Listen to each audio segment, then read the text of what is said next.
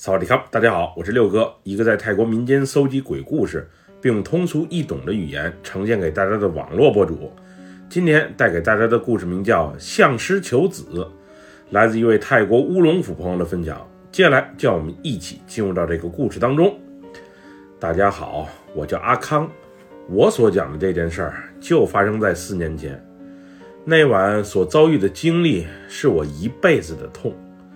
我的心急，我的一时糊涂，也让我失去了原本美好的家庭。后来因为村里的闲言闲语，我更是不得不背井离乡，一人独自孤苦伶仃地生活在这个世上。我今天之所以把我的经历给大家讲出来，也希望大家能以我为戒。有些事儿真的强求不得，顺其自然才是最好的选择。天意不可违，即使强行更改，有时结果可能比原本的还要糟。我初中毕业后，因为家里穷，再加上也不怎么爱学习，所以连高中都没上就出去打工了。学历低又没有什么人脉的我，只能靠干些苦力活来养活自己。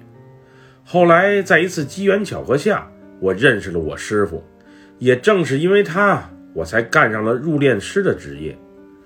我师傅也就是阿赞红，当时在我们老家那里算是个小有名气的入殓师。一般谁家有人突遭意外死亡了，又或是老人家寿终正寝了，想在临走的时候走着风光一些，都会去找他。我原本对入殓师这门行业挺抵触的。主要是经常和死人打交道，很是晦气。不过后来接触的多了，也就见怪不怪了。师傅告诉我说，让这些逝者走好，也是一种做功德的形式。他们只是肉体上死亡了，而精神又或是灵魂，还以另外一种姿态存活在这个世上。帮他们走好，也是在给自己积阴德，所以没什么可忌讳的。不过做我们这行却有个不成文的规矩，就是亲朋好友的喜宴尽量不要参加。另外，不与人握手，更不许对身边的人说再见，又或是一路走好这些词儿。具体是为什么，我也不是太清楚。不过师傅怎么说，我就怎么做。毕竟有些人，尤其是那些对我们这行不了解的人，还是经常用有色眼镜来看待我们。当时是师傅看我年纪小，每天干着那些与自己瘦小身体不匹配的体力活，所以才好心收了我为徒。后来在师傅的言传身教之下，如何处理尸体，如何给他们擦身、更衣，又或者化妆等，我也都算是熟练掌握。虽然无法独自出师，但也算是能独当一面。另外，我师傅除了干入殓师这行之外，有时还接些帮人看相、转运、赐福，又或者去霉运的活儿。不过这些事儿他却从来都不教我，而且还特别反感我接触这些。他说是为我好，不想让我招惹是非，更不想让那些邪物来找我麻烦。不过麻烦到底是什么？是非又从何而来？那会儿的我是一点儿也想不明白，我只是单纯的认为师傅是怕我学会了他的技能离他而去，又或是成为他的竞争对手。现在一回想，还是自己太天真了。就这样，我和师傅一起生活工作了近十年，期间接触的逝者至少得有数百人之多。有时是死者的亲属直接找着我们来帮忙，有时则是寺庙里联系我们，让我们过去一趟。总之，工作虽然挺辛苦，也很有挑战性，尤其是面对那些面目全非又或是尸体不全的逝者。不过，收入还是相当可观的。师傅对我还算不错，平时分钱的时候对我很是大方。在我刚来的时候，他身边还有另外一个徒弟，也就是我的师哥阿力。不过后来人家就走了，据说是想和师傅学习那些法术，但是师傅一直不肯教，最后一气之下自己出走，找其他的大师去学了，好像是去柬埔寨还是哪儿找一个黑衣法师学巫术去了。后来我也就没再见过他。不过对于师傅的那些技能，他愿意教就教，不愿意教我也就顺其自然。毕竟师傅这么好的一个人。他肯定是有他的想法和苦衷，我也没必要逼他。再说那些东西，说句实话，我也懒，也不是太想学。在我二十四岁的那年，有一次我在乌龙府老城区办事儿的时候，认识了一个叫阿花的姑娘。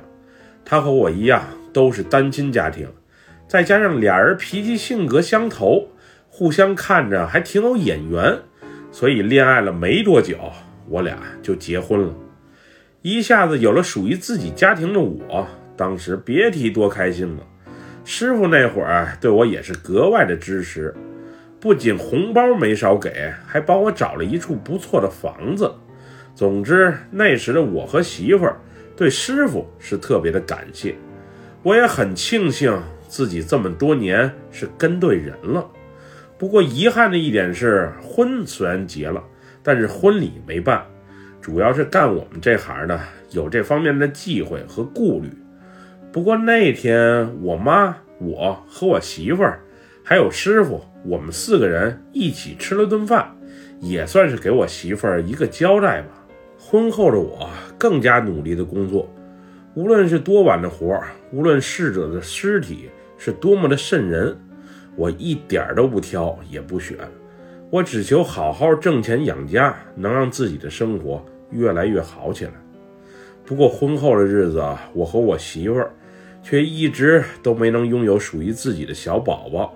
虽然次数绝对够，各种偏方也都用上了，但是我媳妇儿就是不怀孕。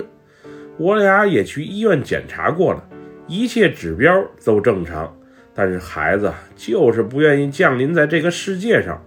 总之，给我搞的是特别的闹心。我当时也求过师傅，无论是法术也好，巫术也行，能否帮帮我，让我拥有属于自己的小宝宝？但是师傅一再拒绝我的请求，并让我耐心等待。他说：“该来的终归会来，即使强求也不一定管用。”所以那时的我只能把希望寄托在老天爷的垂涎。至于何时属于自己的孩子能降临到这个世界上，我的心里是一点数也没有。五年前的一天，没记错的话，应该是泼水节刚过没多久。师傅匆匆打电话让我过去一趟。我刚一进屋，身体有些疲惫，精神状态还不太好的师傅就缓缓地向我说道：“阿康。”师傅最近身体不太好，想回孔敬府的老家休养一段时间。师傅，您感觉哪里不舒服呀？用不用我陪您去医院看看？谢了，我的情况我自己了解，就不用你操心了。我把我这房的钥匙留给你，这段时间有活的话。你自己去接就好。你已经是一名合格的入殓师了，没有师傅在身边陪着，我相信你也能把工作做好。对了，在那个柜子的第三个抽屉里有一个牛皮纸袋，你明年泼水节之后再拆开。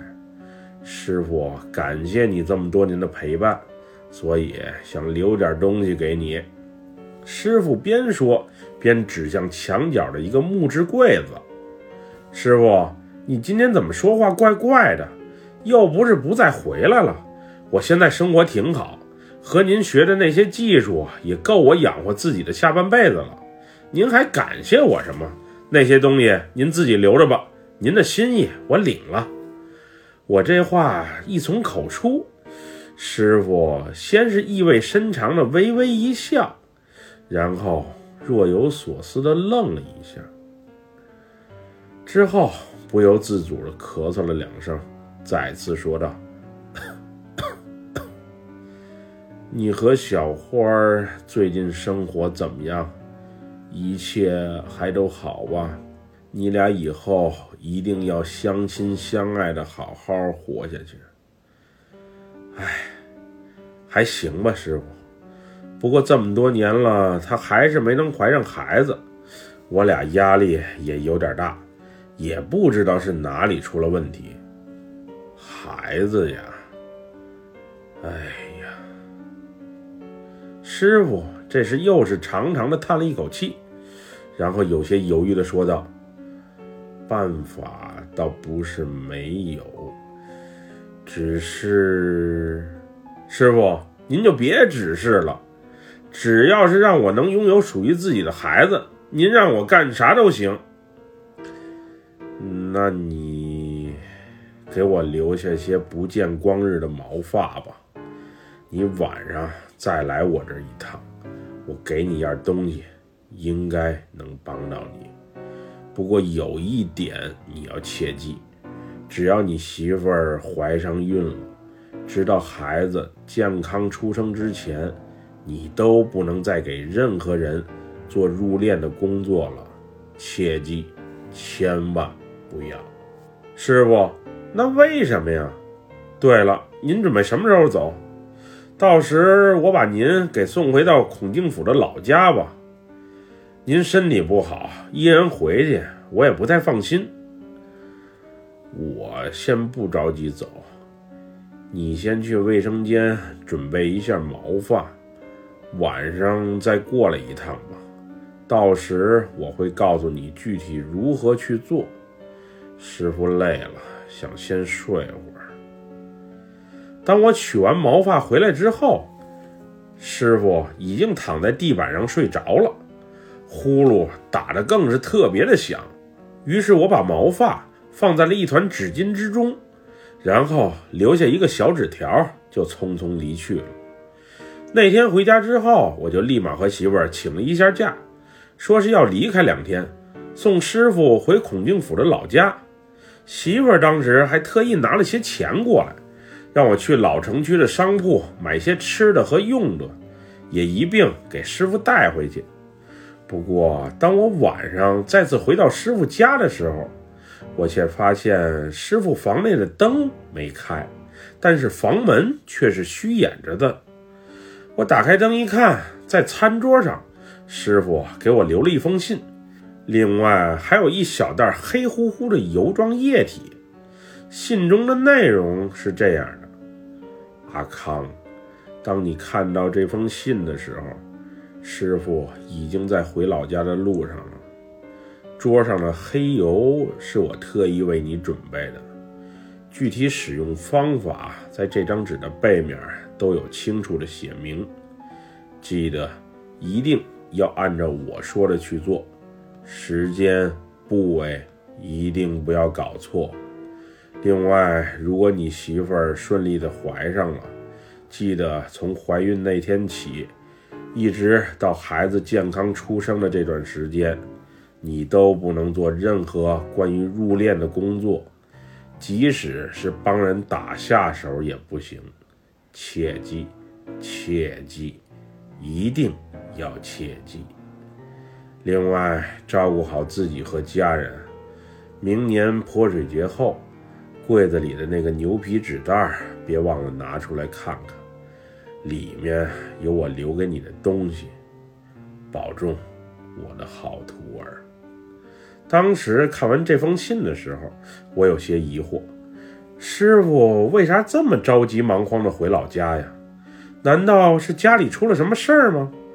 原本还打算送他回去呢。既然回去了，就祝师傅一切顺利吧。我连他老家的具体地址都没来得及问，以后想去看看他，估计也困难。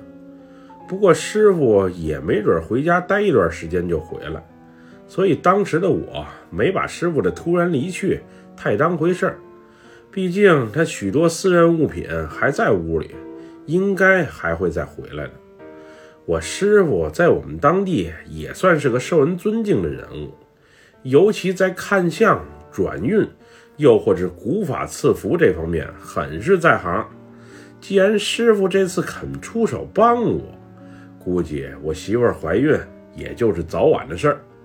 但是我向师傅寻求帮忙的这事儿，却没告诉给媳妇儿，主要是怕她想得多。我媳妇儿那人生性胆小，对巫术又或是法术，更是避而远之。我要和她直说了，估计她是不赞成，也不会同意的。所以我索性就偷偷摸摸的去实施我的计划。那时的我已经为能顺利生子而不管不顾了。在黑色油状液体的辅助下，那一晚我和媳妇儿度过了一个异常美妙的夜晚。按理说，老夫老妻不应该再有什么激情了，但是那一晚一回两回，我就不具体描述了。师傅确实很灵，也就没过多久，我印象当中也就一个月左右，我媳妇儿的身体就有了明显的妊娠反应。不是犯恶心，就是头晕乏力，而且早上起来还时常呕吐。当时我俩意识到，可能期盼已久的小宝宝真的要来了。后来用早孕试纸一测，还真是两道杠。那时的我俩都沉浸在即将成为父母的喜悦中，因为师傅当时一而再、再而三地警告我，媳妇儿怀孕之后，切记。不可再做入殓师了，就是连尸体都最好远离。所以那时的我基本放下了工作，平时不是洗衣服、做饭、照顾媳妇儿，就是开着小车带她出门透透风、散散步。原以为师傅回去一趟很快就会回来，没想到这一去就是小半年。有一天我去师傅家打扫卫生的时候。想起了他放在墙角木柜里的牛皮纸袋，师傅说是留给我的东西，还让我来年泼水节之后再打开。那里面装的到底是什么？难道有什么不可告人的秘密吗？最终在纠结一番之后，在好奇心的驱使下，我把那个牛皮纸袋给翻了出来，并打开瞅了一眼。里面有两个地契，一个是师傅在乌龙府的家，也就是我所在这个房子的地契；另外一个则是孔敬府乡下的一个地契。除此之外，还有一个用我名字开的银行账户，里面有足足两百万泰铢。此外，就是一封师傅手写的信。阿康，当你看到这封信的时候。师傅已经不在这个世上了，我一辈子无儿无女，也没有任何的亲戚。这个房子，还有我在孔敬府老家的地，就都留给你了。那存折上有两百万泰铢，你帮我把其中一百万泰铢在中元节的时候捐给孔敬的九层宝塔农威寺，剩下的。你就留着用吧。这十年来，感谢你的陪伴，也希望你和阿花以及即将出生的宝宝能幸福美满的生活下去。信很短，文字就这么多。当我看完之后，眼泪唰的一下就流了下来。师傅一人独自去面对死亡了，他到底经历了什么？难道他已经不在人世了吗？他直到最后还一直惦记着我，并给我留下了这么多财产，可我却连给他养老送终的机会都没有。这一切实在是太残酷了。那时的我是特别的悲伤与无助，我是多想能陪伴在师傅的左右，陪他走完人生道路的最后一程，可惜。造化弄人呀！不过我随后转念一想，师傅上回告诉我说，让我明年泼水节的时候把这个牛皮纸袋找出来并打开。现在才年底，也许师傅还活着也说不定。地契上清楚地写着师傅在孔敬府老家的地址，要不我抓紧时间过去一趟。于是我先是回乡下，把老妈接了过来，让她帮忙照顾一下儿媳妇儿，然后和他们说明情况之后，一个人匆匆开着车，直奔离乌龙府有着一百多公里距离的孔敬府。虽然这条公路不算太好走，但好在车不多。最终下午五点多钟出发的我，晚上八点多钟就到达了师傅在孔敬府的老家。虽然在地契上清楚地标明了师傅家的所在地，不过师傅他老人家还在不在人世？他如果还活着的话，是不是在那儿住？这一切都是未知数。那天我是开着车，摸着黑往地契上的位置去。不过这里实在是太偏，不仅道路难走，路灯更是难得一见。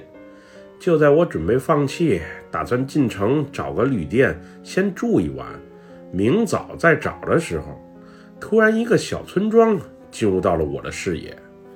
那会儿仿佛看到了希望的我，赶紧把车开到了一户人家门口。还没等我下车，一个大爷就很警惕地从屋里走了出来，并大声说道：“你，你找谁？来我们村干嘛？迷路了吗？”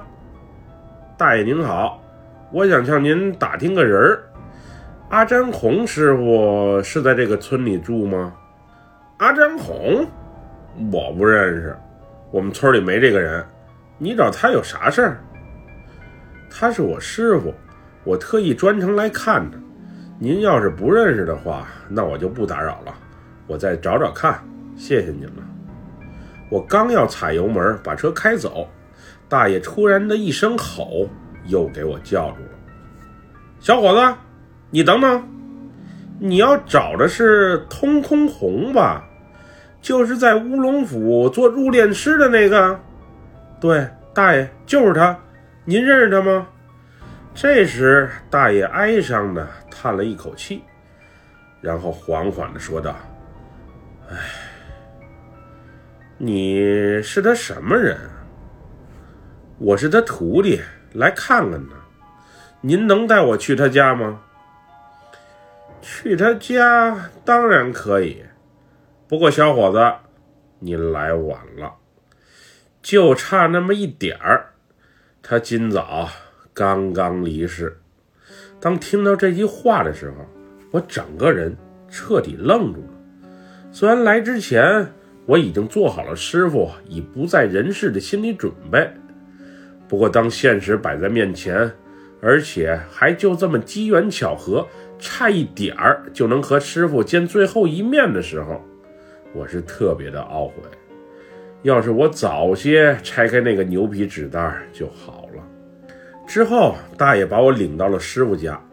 师傅家就是那种乡下传统的大木屋，里面布置的很简单，基本上看不见任何家用电器的身影。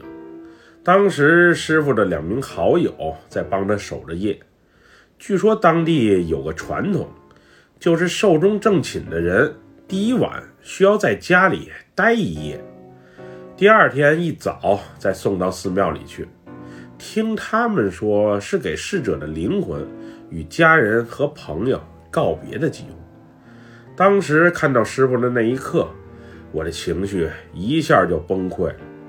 毕竟我和师傅一起生活了那么多年，要是没有他的话，我也就没有现如今吃喝不愁的生活。他亦师亦父，一直在默默地帮助我、培养我。没想到时隔几个月。再次相见的时候，竟然阴阳两隔了，我的心里实在是太难受了。据说师傅的遗体是在今早院子里发现的，死因应该是心脏骤停，走的时候很安详，至少在表情上看不出任何的痛苦。不过那时师傅的满身尘土以及凌乱的发型，看起来让我心里很不是滋味儿。为了让师傅走得体面些，作为入殓师的我决定把师傅的仪容好好收拾一番。虽然之前师傅一再强调，在我媳妇怀孕期间切记不可从事入殓的工作，更是要远离逝者。不过，当我看见师傅的遗体就这么静静地躺在身前的时候，我却把他生前的嘱咐全部都抛在了脑后。那晚，我帮着师傅擦拭身体，并给他换上了一身新一点的衣服。之后，从头到脚，更是帮他好好收拾整理了一番。总之，这么多年，师傅都是对我格外的照顾，而我所能做的，也就仅剩送他体体面面的最后一程了。随后的几天，师傅的葬礼，我也是忙前忙后。作为师傅身边唯一的亲人，这是我应该承担的责任。一个星期之后，待师傅的葬礼全部办完。并把骨灰也在寺庙里安葬好之后，我才孤身一人踏上了回家的路程。那会儿的我脑子很乱，脑海中满是对以前和师傅在一起生活和工作的美好回忆，以及对自己的深深自责。我回家后就把刚刚经历的这一切讲给了家人听。当时老妈和媳妇儿都劝我，让我想开些。不要太过于自责与难过。原本一切随着时间的推移都慢慢恢复正常，我还是像以前一样每天陪伴在媳妇儿身边。不过后来我逐渐感觉到，我媳妇儿的性格和脾气发生了不小的变化。以前温文尔雅的她，现在不仅说话粗鲁，而且还特别的暴躁。更是让人感到不解的是，他还爱上了吃生的食物。最开始是迷恋吃青木瓜沙拉里面的生螃蟹，后来则爱上了凉拌生牛肉。最离谱的一次是，有回他竟让我撞见在啃食家里的生鸡肉，那满口是血的画面，直到现在我还记忆犹新。生鲜食品不仅不卫生。里面寄生虫也多，当时为了他和肚中胎儿的健康着想，我也劝过他好几次，不过他却对我的劝告不理不睬，依旧我行我素的趁我不注意的时候偷吃那些生的食物。我当时也意识到我媳妇的突然转变不是太正常，但又不知道如何来解决为好。我还特意骗他去寺庙里找过大师，也拜过佛，不过回来之后还是老样子。那会儿我想，也可能是媳妇怀了孕，心理压力大。毕竟不少孕妇都有产前忧郁症。时间一晃而过，记得那年中国的农历春节刚过，我媳妇儿就有了临盆的征兆。之后一天深夜，她突然说难受。于是我开着车，第一时间就把她送到医院去。那会儿离预产期还有一些日子，我希望她所说的难受是正常现象，而肚子里的胎儿以及她的身体千万别有任何什么问题。那会儿坐在急诊室门口的我，心里别提多紧张了。医生仔细检查一番之后，我媳妇儿被送到了手术室里。当时医生告诉我说，胎儿的情况不是太好，需要尽快剖腹产，让我不要太担心，他们会尽力的。虽然医生让我不要太担心，但是那会儿的我是彻底慌了。这世间万物，我什么都可以不要，只求大人和孩子平平安安就好。当时不会抽烟的我，为了缓解心中的压力，还特意去楼下的便利店。买了一盒烟抽，时间就这么一分一秒的流逝着，直到四个小时后，手术室的门才打开。那时看着医生和护士失落的表情，我已经预感到有什么不好的事情发生了。后来他们告诉我说，孩子的命没能保住，他们虽然已经尽力了，不过情况实在是太复杂。但是大人的命是保住了。不过现在还在昏迷中，因为伤口有感染，还需要进一步的治疗，暂时还不能和我相见。当时听到这一切的时候，我是彻底崩溃了。越怕什么，还就越来什么。我是已经做到最好了，平时更是没少烧香拜佛，祈求孩子平平安安的出生。没想到厄运最终还是降临了。当时我是祈求医生和护士，让我和我那可怜的孩子见一面，哪怕只看一眼也行。不过，当听到我这请求的时候，我能明显感觉到医生和护士的表情有些尴尬，更有些纠结。你确认你想见那个孩子吗？我劝你啊，还是不要见了吧。一个小护士面露难色地说道：“不要见，那可是我的骨肉，我为什么不能见？哪怕仅仅一面也行，求你了，求求你了。”嗯，既然你这么坚持，那我就不阻拦了。不过，你可得做好心理准备。当我听到他们这么说的时候，我的脑海中满是困惑：这到底是怎么了？难道这个孩子他和其他人不同？事实也正如我所预测的一样。当我见到我孩子的那一刻，我是彻底的被吓到了。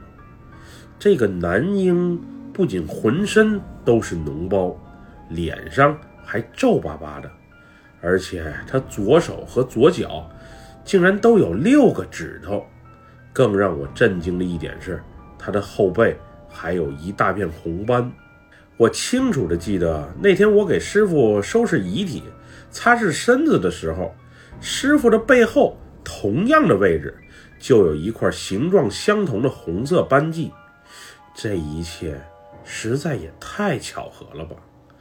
当时这个小家伙闭着眼睛，静静地躺在一个小的婴儿床上，虽然他已经死了，长得也很特别。但他毕竟是我的孩子，我那会儿抚摸着婴儿的小脸儿，心里除了难受就是自责。当时我也意识到，也许真的是我没有聆听师傅的嘱咐，才导致孩子最终丢了命。也许孩子这事儿，我本就不该求师傅帮忙。要是再等等，或许不靠师傅那些法术协助，我们。也能顺利拥有属于自己的孩子，又或是我要是不急着拆开那个牛皮纸袋，不去孔敬府找师傅，也许孩子就能健健康康的出生吧。总之，那时说什么都已经晚了。也许这就是我强行改命的报应吧。媳妇儿醒来之后，更是一言不发，就那么默默地流着泪。最终，在我犹豫再三之后，没有把事实的真相讲给他听。既然事情都发生了，就全然当成一次意外吧。以后有机会再生就是了。如果真的生不出来了，大不了我俩领养一个孩子。在那时，虽然我也很伤心，但是始终还是保持着一个乐观的心态。不过事情的发生，此后远超出我的想象。后来我们那里疯传，我媳妇儿生了一个怪胎，那个孩子是受了诅咒才长成那样的，并且孩子出生的时候就已经有了牙齿。那个孩子是魔鬼的化身，也不知道这风言风语是谁瞎传的。我那会儿尽量避免我媳妇儿与外面接触，但是最终。那些恶毒的话还是传入到了他的耳中。原本就有些抑郁的他，最终在一个下午，趁我外出之际，穿着一件红色筒裙上吊自杀了。我媳妇儿自杀之后，村里就传言闹鬼，并且所有人都对我特别的反感。以前我师傅在的时候，村里家家户户有需要帮忙的。我们都没少出力，现在则成了过街老鼠，人人喊打。人心这东西真是难以揣测。后来我也搬离了那里，搬离了那个曾让我感受到尊重，也害得我家破人亡的伤心地。也就没过几个月，我母亲也因为一场意外不幸去世了。